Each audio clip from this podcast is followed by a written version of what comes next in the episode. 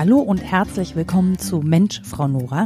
Ich habe eine kleine Pause gemacht, einfach weil ich so viel gepodcastet habe, dass mir das alles ein bisschen über den Kopf gewachsen ist und weil es gar nicht so leicht ist, gerade Termine mit anderen zu machen, weil es grundsätzlich einfach umständlicher ist zu podcasten, als das vorher war, weil wir uns ja nicht mehr treffen können.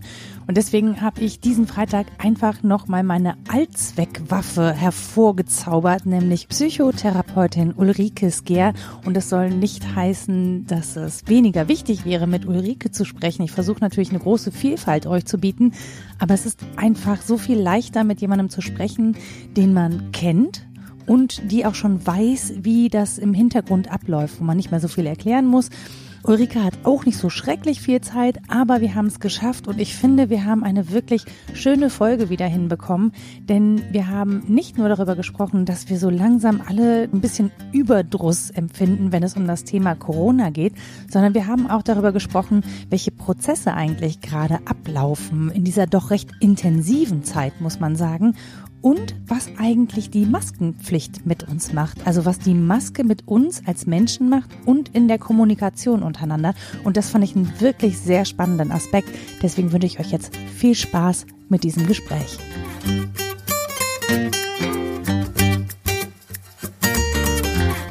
Hallo Ulrike. Hallo Nora. Wir haben uns jetzt länger nicht gesprochen, weil irgendwie, glaube ich, auch relativ viel los war. Mhm. Und ähm, dann habe ich überlegt, worüber könnten wir eigentlich sprechen?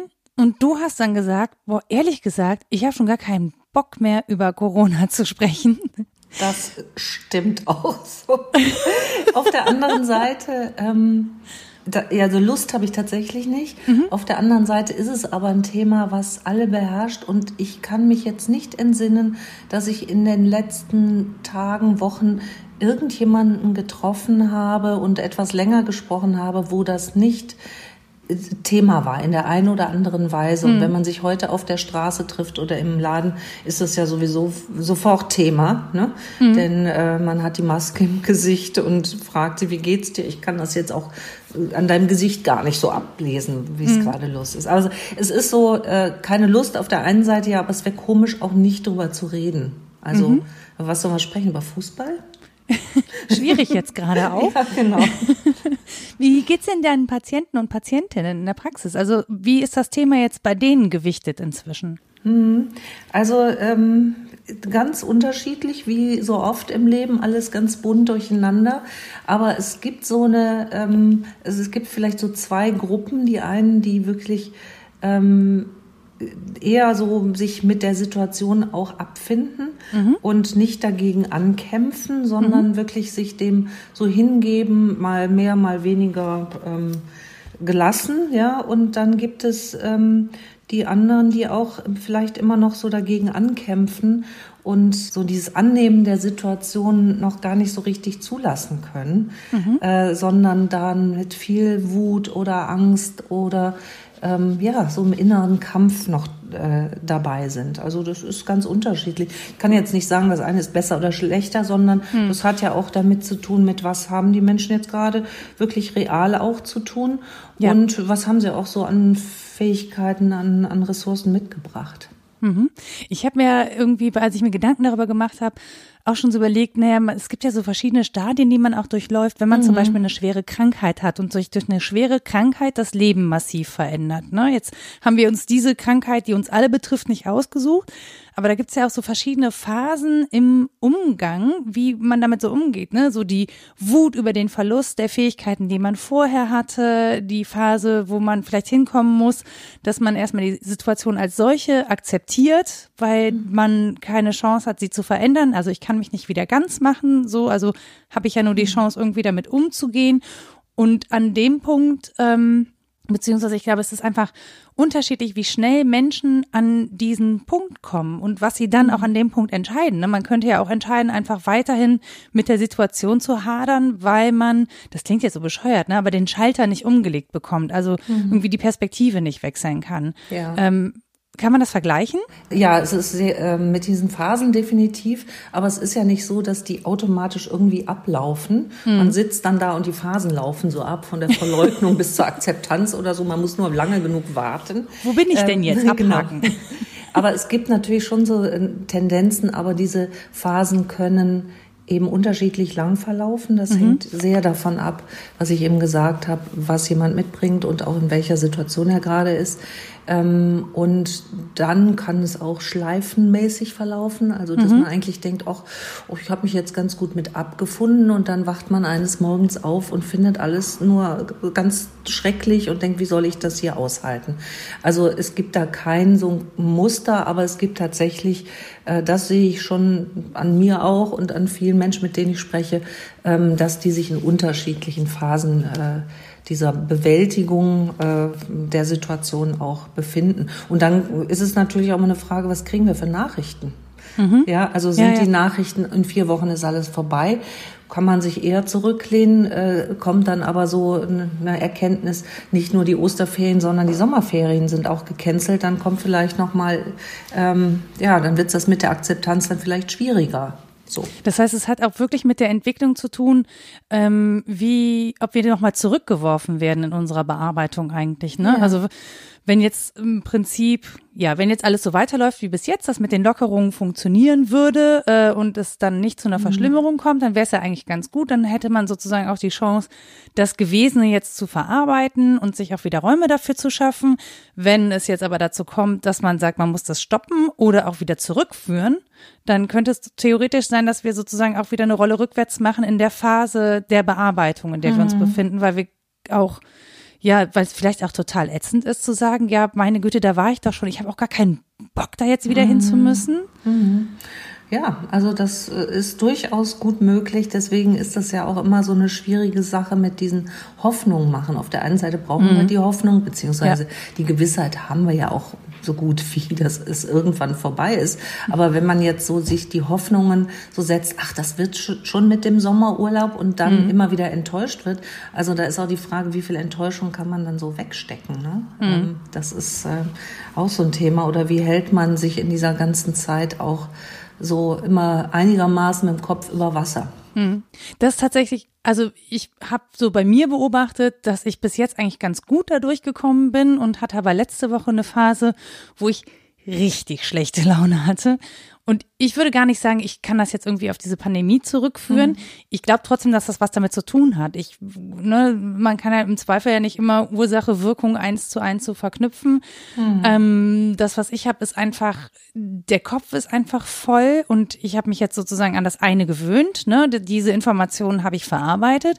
Was mir jetzt viel schwerer fällt, ist im Prinzip nochmal neue Informationen zu verarbeiten und jetzt mhm. wieder meinen Standpunkt zu verändern. Also von, okay, ich halte mich an alles und das ist ist alles total super und äh, ich mache jetzt diesen Lockdown und jetzt aber zu sagen, ich komme jetzt Schritt für Schritt wieder raus, empfinde ich als viel schwieriger und viel risikoreicher, als sich so sicher abzuschotten. Das fällt irgendwie oder mhm. fiel mir persönlich relativ leicht, jetzt zu sagen, okay, wir dürfen alle wieder raus und ähm, jetzt sind wieder mehr Leute auf der Straße und dann das Vertrauen zu haben, dass die sich auch schon alle äh, an die Regeln halten und so, das fällt mir wesentlich schwerer und da ähm, bin ich wesentlich, ich würde das fester nennen, ehrlich gesagt. Also ich bin da so ein bisschen mhm. so, und dann beäugt man die anderen so, ob die das richtig machen und dann will man aber auch nicht so eine, so eine Straßenpolizei sein und mhm. so. Das, das strengt mich gerade total an. Anstrengend ist das richtige Wort. Ich finde das auch anstrengend, weil klare Regeln, wenn sie auch sehr begrenzend sind, erstmal leichter einzuhalten. Mhm. Äh, das ist eine klare Ansage, da kann man dann gar nichts anderes machen, hat man einen kleinen Spielraum. Jetzt werden die Spielräume größer mhm. und da eben auch die Selbstverantwortung und auch so die Überlegung, was ist richtig. Und mhm. diese Frage kann einem keiner wirklich beantworten. Mhm. Also wenn wir jetzt nur das Thema Maskenpflicht angucken, da gibt's mhm. ja auch die einen Mediziner sagen so, die anderen sagen so. Die einen mhm. sagen, das ist sinnvoll, die anderen sagen ja, aber die Gefahr, äh, ne, der, dass es falsch benutzt wird, ist so groß, also ist es nicht so sinnvoll. Mhm. Und ja, wenn die das schon nicht wissen, wie sollen mhm. wir das wissen? Ja? ja, also wir müssen jetzt machen, wir ziehen uns die Masken auf und machen das brav, ja, oder was heißt brav? Äh, wir, wir haben gar keine Wahl. Also wenn wir Milch kaufen wollen, ja. dann müssen wir das Ding aufziehen. Ja. Ähm, aber auch nicht mit so einem Gefühl, das ist jetzt richtig, das ist klar, das ist so, da bin ich Oder überzeugt, sinnvoll, ne? ja. Und das ja. macht's dann nochmal so anstrengender, auch mhm. immer wieder mit diesem Gefühl. Also ich erlebe das ganz viel, wenn ich Menschen mit Masken treffe, dass die so eigentlich alle sagen, ja, wir wollen das ja eigentlich gar nicht, ja. Mhm. Also keiner sagt, hey, guck mal, hier schick und ist doch toll, dass wir das jetzt alle haben und ist doch eine super Möglichkeit, mhm. sondern dass es immer wieder so ein Ding ist, muss ich das eigentlich? Es ist ähm, anstrengend. Genau, das ist das richtige Wort. Ja. Und ich habe auch das Gefühl, dass sich viele einfach bevormundet fühlen. Also, dass sie eben das Gefühl haben, sie dürfen das nicht selber entscheiden. Auf der einen Seite ist es total schwierig, das selber zu entscheiden. Auf der anderen Seite ähm, bin ich sozusagen verpflichtet, diese Maske aufzuziehen, mhm. obwohl ich gar nicht weiß oder obwohl ich, wenn ich selber entscheiden dürfte, sagen würde, naja, nach Kenntnisstand aktuell würde ich sagen, es bringt sowieso nichts. Plus, ähm, ich selber kann mich gar nicht schützen. Das heißt, mhm. für mich selber bringt es im Prinzip mhm. gar nichts. Ich kann nur andere schützen und wie ich andere schütze, das merke ich ja gar nicht. Ja. So. Das heißt, ja. das ist ja nochmal so ein, mhm. das ist mit ganz viel Kopfarbeit verbunden, finde ich, dieses Maske tragen. Mhm. Ja, und das mit der Bevormundung, das ist auch so ein Thema. Das mhm. hängt auch sehr von der Persönlichkeitsstruktur ab.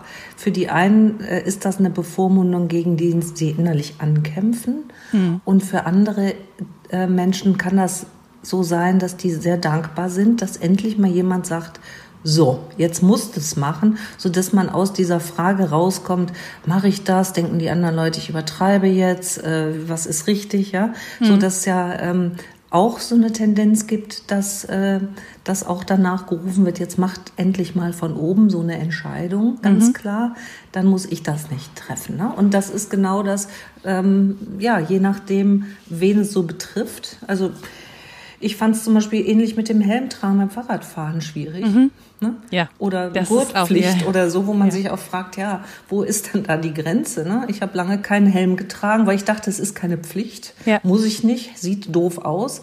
Inzwischen ja. habe ich es aus eigenem Interesse, ähm, ne, weil ich meinen Kopf schützen will, auch getan und weil meine Tochter mir sonst gedroht hat, ähm, nicht mehr mit mir Fahrrad zu fahren. Aber das ist... Ähm, ja, es ist so ähnlich, ne? Ähm, dass man sich manchmal wünscht, wenn es doch ein generelles Verbot gibt mhm. oder ein Gebot, dann ist das einfacher.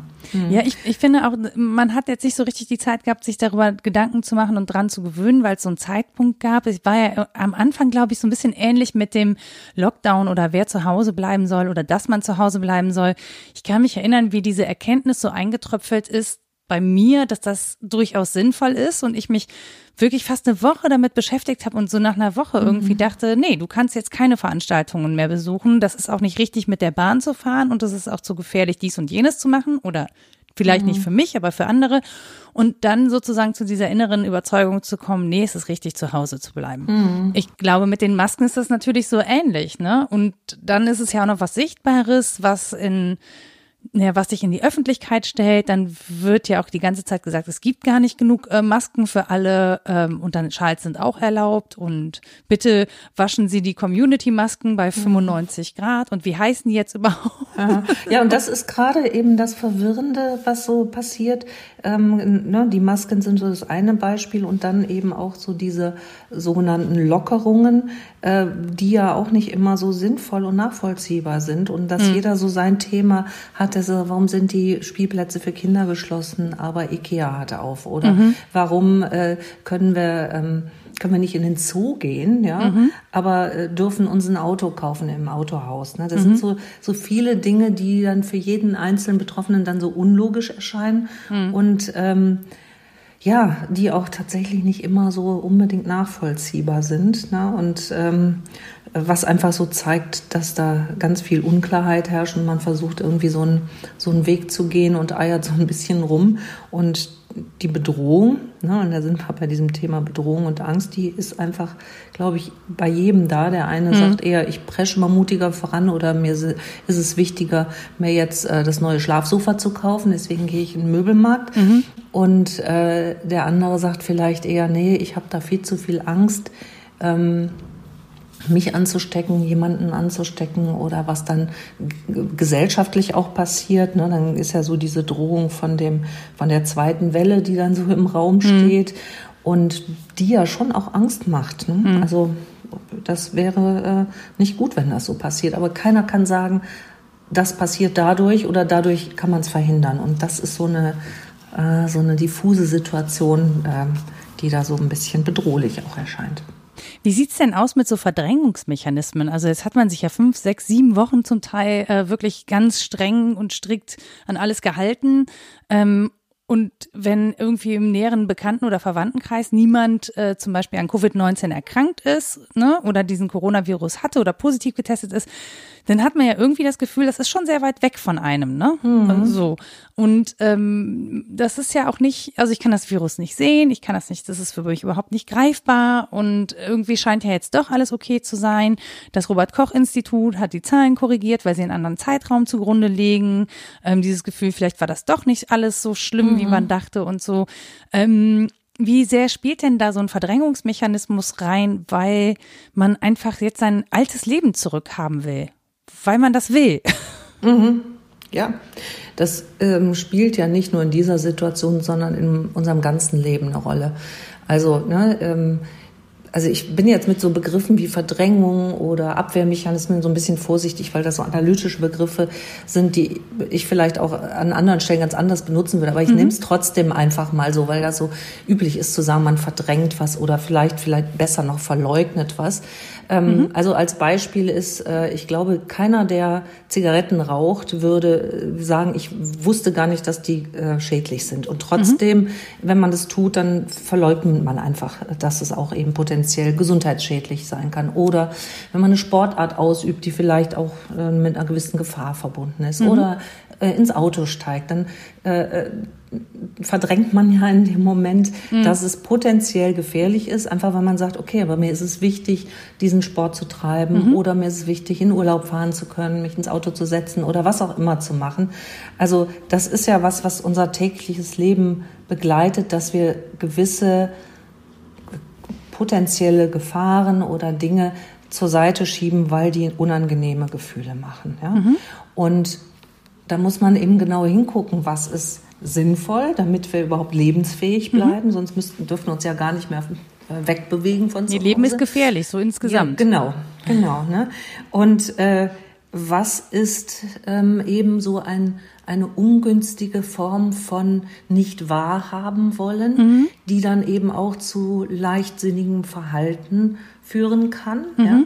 Oder auch ne, wirklich das Ignorieren oder eben, ne, was jetzt auch immer wieder Thema ist, so ähm, Theorien aufstellen, ist alles gar nicht so schlimm und so weiter Funkmasten und so fort. abbrennen. Äh, ja, solche Dinge. Ne? Ja. Das, da verleugnet man ja äh, eine ganz, ganz reale andere Gefahren. Mhm. Und das ist, ähm, ja, also da ist wirklich so die Frage, das ähm, ist absolut verständlich, das, was du sagst, dass es so eine so eine starke Sehnsucht danach gibt, solche guten Informationen im Moment so dankbar aufzunehmen und zu denken, ah, oh, das ist dann gar nicht so schlimm. Und das mhm. ist erstmal so groß entlastend. Und plötzlich ja. sieht man den Silberstreif am Horizont. Mhm. Ne? Und dann telefoniert man mit einem Bekannten, der sagt, oh, mein Cousin, der hatte Covid-19 und dem ging's richtig scheiße. Der, und der ist erst Mitte 50 und der äh, ist sportlich und gesund gewesen. Mhm. Und der lag drei Wochen im Krankenhaus und äh, kurz vor der Intensivstation, mhm. wo man dann denkt, hua, das ist doch nicht irgendwie, ach, das ist in der Regel leicht und nur bei älteren Leuten oder ne, so. Das, ähm, und dann kommt's wieder näher. Mhm. Und das ist so eine Wellenbewegung und ich ich denke, es ist ganz gesund, auch immer wieder diese Inseln sich selber zu schaffen, wo man eben sagt, ich habe jetzt keine Lust, darüber nachzugrübeln mhm. oder ich brauche jetzt mal gute Nachrichten oder was ich im Moment manchmal habe, ich will jetzt einen lustigen Film sehen mhm. und äh, kein kein Problemfilm oder ne, mich mit was ganz anderem beschäftigen. Kann ich gerade überhaupt nicht zum Beispiel. So problematisierende Filme kann ich, ich nee, ja, ne? Ablehnung. Ja, und, und das, das äh, ja, dabei sich zu bleiben und zu sagen, ich spüre das, jetzt reicht's auch einfach mal. Ich mhm. gucke heute keine Nachrichten oder ich äh, will da jetzt nicht weiter äh, drüber nachdenken, sondern ich gönn mir das mal, aber trotzdem eben nicht komplett verleugnet unterwegs zu sein und sagen, gut, ich hole mir jetzt eine Flasche Champagner und trinke auf meinen mhm. Buchvertrag zum Beispiel. Mhm. Aber ich, wenn ich in den Supermarkt gehe, ziehe ich äh, eine Maske an. Kann ja auch sein. Maske finde ich übrigens auch nochmal spannend, das hast du ganz eingangs gesagt, ne? dass man mhm. den Leuten jetzt nicht mehr ansieht, wie es denen geht, weil ich ja durch die Maske auch nichts sehe. Ich höre auch schlechter. Ähm, hast du ein Gefühl dafür oder kannst du was sagen, was das eigentlich für den Umgang miteinander bedeutet im, im öffentlichen Raum? Weil das verdeckt ja einen großen Teil der Mimik einfach. Ne? Also ich kann mhm. den, mein Gegenüber gar nicht mehr so lesen. Kann das zum Beispiel auch für mehr Unsicherheit sorgen? Also ich meine, die meisten Menschen tragen ja glücklicherweise auch so ganz bunte und fröhliche Gesichtsmasken. Das ist ja auch schon so ein Ausdruck, ne, dass man nicht aussehen möchte, als man äh, will, als würde man jetzt die Bank überfallen gerade wäre sowieso der bessere Spruch, äh, Hände hoch oder ich ziehe die Maske ab und hustig. Aber ähm, klingt aktuell bedrohlicher, finde ich, Maske ausziehen. Ja. Ähm, aber das ist ja schon so. Ich sehe ja nur die Augen und dann heißt es immer, äh, es gibt im Englischen, glaube ich, einen Begriff dafür, mit den Augen lächeln. Mhm. Ja, aber du hast vollkommen recht, es fehlt ein ganz großer Teil der Mimik. Und ich habe das tatsächlich vor drei Tagen im, im Geschäft erlebt. Da war vor mir stand, also ich ging zur Kasse, hatte nur ein, eine Tüte, also eine Tüte ähm, mit Sachen drin und da stand ein Wagen, der war total voll, aber der war unbemannt beziehungsweise unbefraut und mhm. ich habe gedacht, ach, da holt sich noch jemand irgendwas aus dem hinteren Laden. Die drei Tomaten, die habe ich schnell bezahlt, so und äh, dann stand ich dann am Band und dann sagte hinter mir eine Stimme, gehen Sie ruhig vor. Und ich drehte mich um und ich wusste nicht, äh, weil ich das Gesicht nicht sehen konnte, hat sie das freundlich gesagt? Mhm. Also von der Stimme her war es so neutral mhm. äh, oder war das ironisch gemeint? Also hat mhm. sie gesagt, ja, ja, sie haben sich hier vorgedrängt. Und da habe ich so Gehen gedacht, Sie ruhig vor. Genau. Und das war ganz komisch, weil ich gedacht habe, mit dem mit der Mimik dazu hätte ich das eher einschätzen können. Und ich habe mhm. dann nochmal so genau hingeguckt und gedacht, was sagen die Augen mir? Konnte ich so nicht lesen. Ja, vor allem, du gedacht, starrst okay. ja dann auch durch die Maske einfach. Ja, das ja. weiß die andere Person ja auch nicht zu deuten. Genau, und dann habe ich gedacht, naja Gott, ich nehme das jetzt mal einfach so. Ich zahle meinen Tomaten, bin dann weg. Gut. Aber da habe ich so gedacht, ja, genau, das, das ist ähm, eine von vielen Situationen. Und ich glaube, deswegen ist es umso wichtiger, dass wir dann mehr auch verbal kommunizieren, mhm. also darauf achten und vor allen Dingen vielleicht mit anderen Gesten ähm, mhm. Dinge nochmal deutlich machen. Also da nochmal besonders drauf achten, ähm, was kann man sonst noch? Wir haben ja auch noch die Hände zum Gestikulieren. Mhm. Oder eben wirklich wichtig ist, es genau auch so zu sagen, weil man vielleicht andere Dinge nicht so sehen kann. Ja. Interessanterweise, also ich beschäftige mich ja relativ viel mit Stimme, dadurch, dass ich mhm. ja Hörfunk mache und so. Mhm. Ähm, man hört Menschen auch nicht zwingend an, wie sie was meinen. Also es ist nicht bei jedem so und bei jeder so, dass die Stimme die Emotionen transportiert. Es gibt Menschen, bei denen ist das sehr deutlich und es gibt mhm. Menschen, bei denen passiert das fast gar nicht. Und da bin ich zwingend auf die Mimik angewiesen. Ja, und auch ähm, die funktioniert ja nicht immer. Also dank Botox stinkt auch unter der Maske. Auch, ja, und du weißt auch manchmal nicht, äh, ist das äh, fehlt das Lächeln in den Augen oder geht's einfach gar nicht, mhm. weil diese gebotox sind. Aber das ist ja gut, aber äh, du hast natürlich recht. Es ist immer ein Informa also man äh, schöpft immer eine, aus einer Menge von Informationen und deswegen bin ich sehr froh, dass hier in der Therapiesitzung, äh, weil weil ich einen, Gott sei Dank einen großen Raum habe, wo ich drei Meter Abstand halten kann mhm. mit meinen Patienten, dass ich da auch ohne Maske im Moment mhm. noch arbeiten kann. Genau, und das ist auch was, was zum Beispiel Menschen, die äh, schwerhörig sind oder taub sind, ähm, anmerken, ne? dass sie natürlich jetzt keine nicht mehr von den Lippen ablesen können, weil ah, ja, stimmt, die Mimik klar. verdeckt ist. Weshalb ich es ja ganz, also auf der einen Seite ganz gut finde, wenn diese diese durchsichtigen Plexiglasschilde sind. Mhm. Ich frage mich dann halt nur, wenn die Atemluft unten rausgeht, geht's ja auch irgendwo hin. Aber die Frage Genau, kann man mir noch nicht beantworten. Genau, Uli schüttet jetzt auch gerade den Kopf ja, und ist äh, ratlos. Ne, es kommt immer drauf an. Sprichst du frontal auf Augenhöhe mit jemandem oder wenn der Friseur so ein Schild trägt und du sitzt aber da unten, ja. dann pff, ja. Das Hast ist, du Corona ist, im Haar? Ja, genau. Das ist das Thema, was wirklich noch nicht befriedigend gelöst ist. Nee, überhaupt nicht. Aber ich finde das einen, einen guten Hinweis, dass du das gesagt hast mit der Maske, weil es mir beim Einkaufen auch aufgefallen ist, dass ich nämlich was gesagt habe, ich war schon ein bisschen pissig, aber ich hätte das mit Mimik überspielen können. Mhm. Die hatte ich aber nicht mehr. Und daraufhin war leider das, was ich auch wirklich sagen wollte, draußen. Und mhm. ich hatte dann wirklich ein Problem, das wieder einzufangen. Mhm. Ähm, ich hätte es maskieren wollen. Es ist aber ja. leider nicht gelungen, weil meine Stimme transportiert das ganz gut. Und man kann das manchmal mit Mimik so ein bisschen abschwächen und das, ich merkte plötzlich, das mhm. geht nicht. Und die, mein Gegenüber reagierte mhm. total schockiert weil das wohl auch dann sehr hart drüber kam. Und da ist mir nämlich auch das erste Mal aufgefallen, du musst echt, wenn du die Maske auf hast, anders kommunizieren. Und ich glaube, das ist was, was wir jetzt echt lernen müssen, weil das wird eine lange Zeit andauern dass wir diese Masken tragen werden. Es sei denn, da kommt jetzt noch mal eine andere Studie, die wirklich rausgibt, das ist totaler Unsinn und wir können es alle wieder lassen. Ähm, aber solange wir das tragen müssen, ist das, ein, finde ich, ein sehr sinnvoller Hinweis zu sagen, es fehlt ein Großteil der Mimik, wir müssen jetzt anders kommunizieren. Da müssen wir uns auch wieder umstellen. Hurra! Du hast gerade was, äh, was gesagt mit dem, äh, was wir jetzt alles lernen müssen.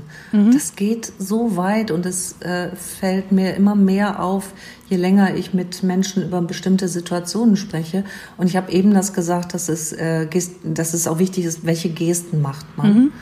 Und das kann man ja auch noch ein bisschen weiter greifen. Also so, welche Macht haben manchmal ganz kleine Gesten? Ja. Und, ähm, und ich erzähle jetzt eine Geschichte von, äh, die ich gehört habe, ähm, wo ein, ein, ähm, ähm, ein Angehöriger, demenzkranker Angehöriger im Krankenhaus lag in den letzten Wochen mit ähm, ja, einer tödlichen Erkrankung. Es war klar, der hat nicht mehr lang zu leben und die Angehörigen dürfen ihn nicht besuchen. Ja? Oh Gott, ja. Und das ist eine also kaum nachvollziehbare Situation, dass man nicht bei jemandem, der stirbt, im Sterben liegt, da sein kann.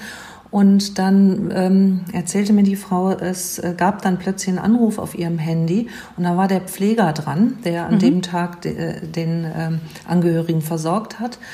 Und der hat gesagt, ich äh, wollte gerne mal, dass Sie hier mit Ihrem Angehörigen sprechen.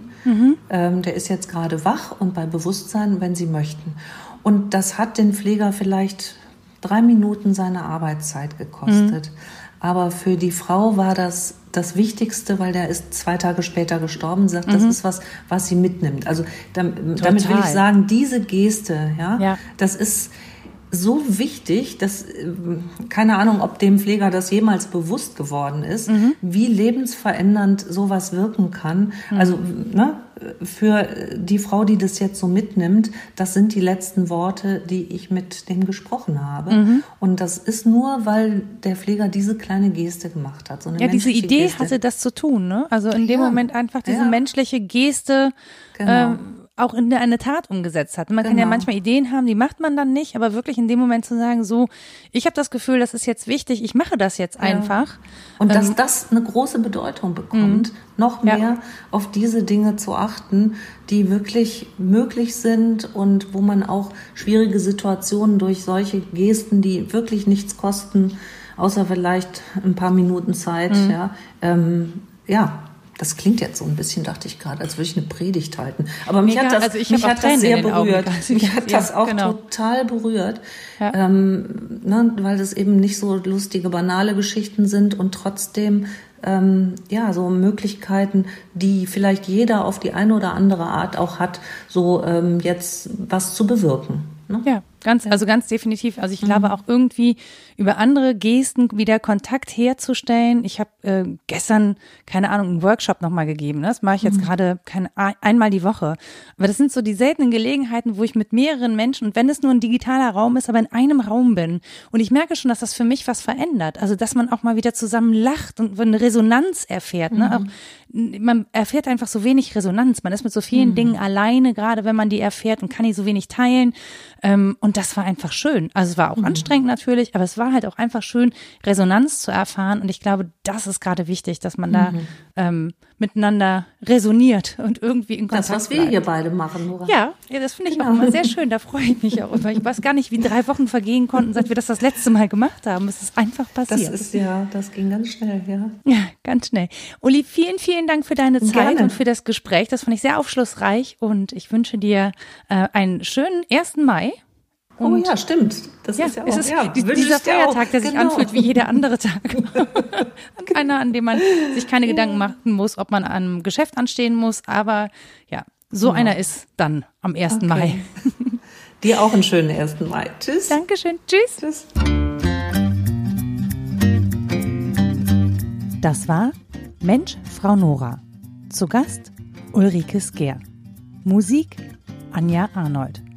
Wenn ihr Fragen oder Anmerkungen zu dieser Podcast-Folge habt, Dann lasst mir doch eine Nachricht da. Ihr findet mich unter www.mensch-frau-nora.de. Ihr könnt mir auf Twitter eine PN schreiben unter @fraunora und ich bin darauf hingewiesen worden, dass ich doch auch mal erwähnen soll, dass man mich bei Mastodon erreicht. Da heiße ich auch Frau Nora. Das ist ein Netzwerk, das ist ähnlich wie Twitter vom Aufbau her, aber im Hintergrund dezentral organisiert. Wen das genauer interessiert, dem liefere ich gerne noch einen Link dazu. Und wenn ihr noch ein bisschen Zeit über habt, ich weiß, die ist gerade knapp bemessen, aber dann lasst mir doch bitte eine Bewertung für diesen Podcast da bei Apple Podcasts oder wo ihr diesen Podcast sonst so hört. Was mich auch riesig freut, ist, wenn ihr die Gespräche weiterempfehlt, zum Beispiel an eure Freundinnen und Freunde oder auf Instagram oder Twitter, weil es einfach dafür sorgt, dass nicht nur ich, sondern vor allen Dingen auch meine Gesprächspartnerinnen sichtbarer werden. Und darum geht es mir in diesem Podcast, mehr Sichtbarkeit zu schaffen für Frauen, für Themen, die wir haben, die eben nicht Frauenthemen sind, sondern ganz normale. Ähm, ich versuche wirklich zu ganz vielen Themen Expertinnen zu finden und denen eine Plattform zu geben, damit niemand mehr sagen kann, er oder sie hätte keine Expertin zu einem bestimmten Thema gefunden und ihr könnt dabei helfen, indem ihr diese Frauen eben auch sichtbar macht. Also an dieser Stelle schon mal vielen, vielen Dank an alle, die das bereits tun und die, die es vielleicht demnächst tun werden. Auch euch ein herzliches Dankeschön. Bis bald. Thank you.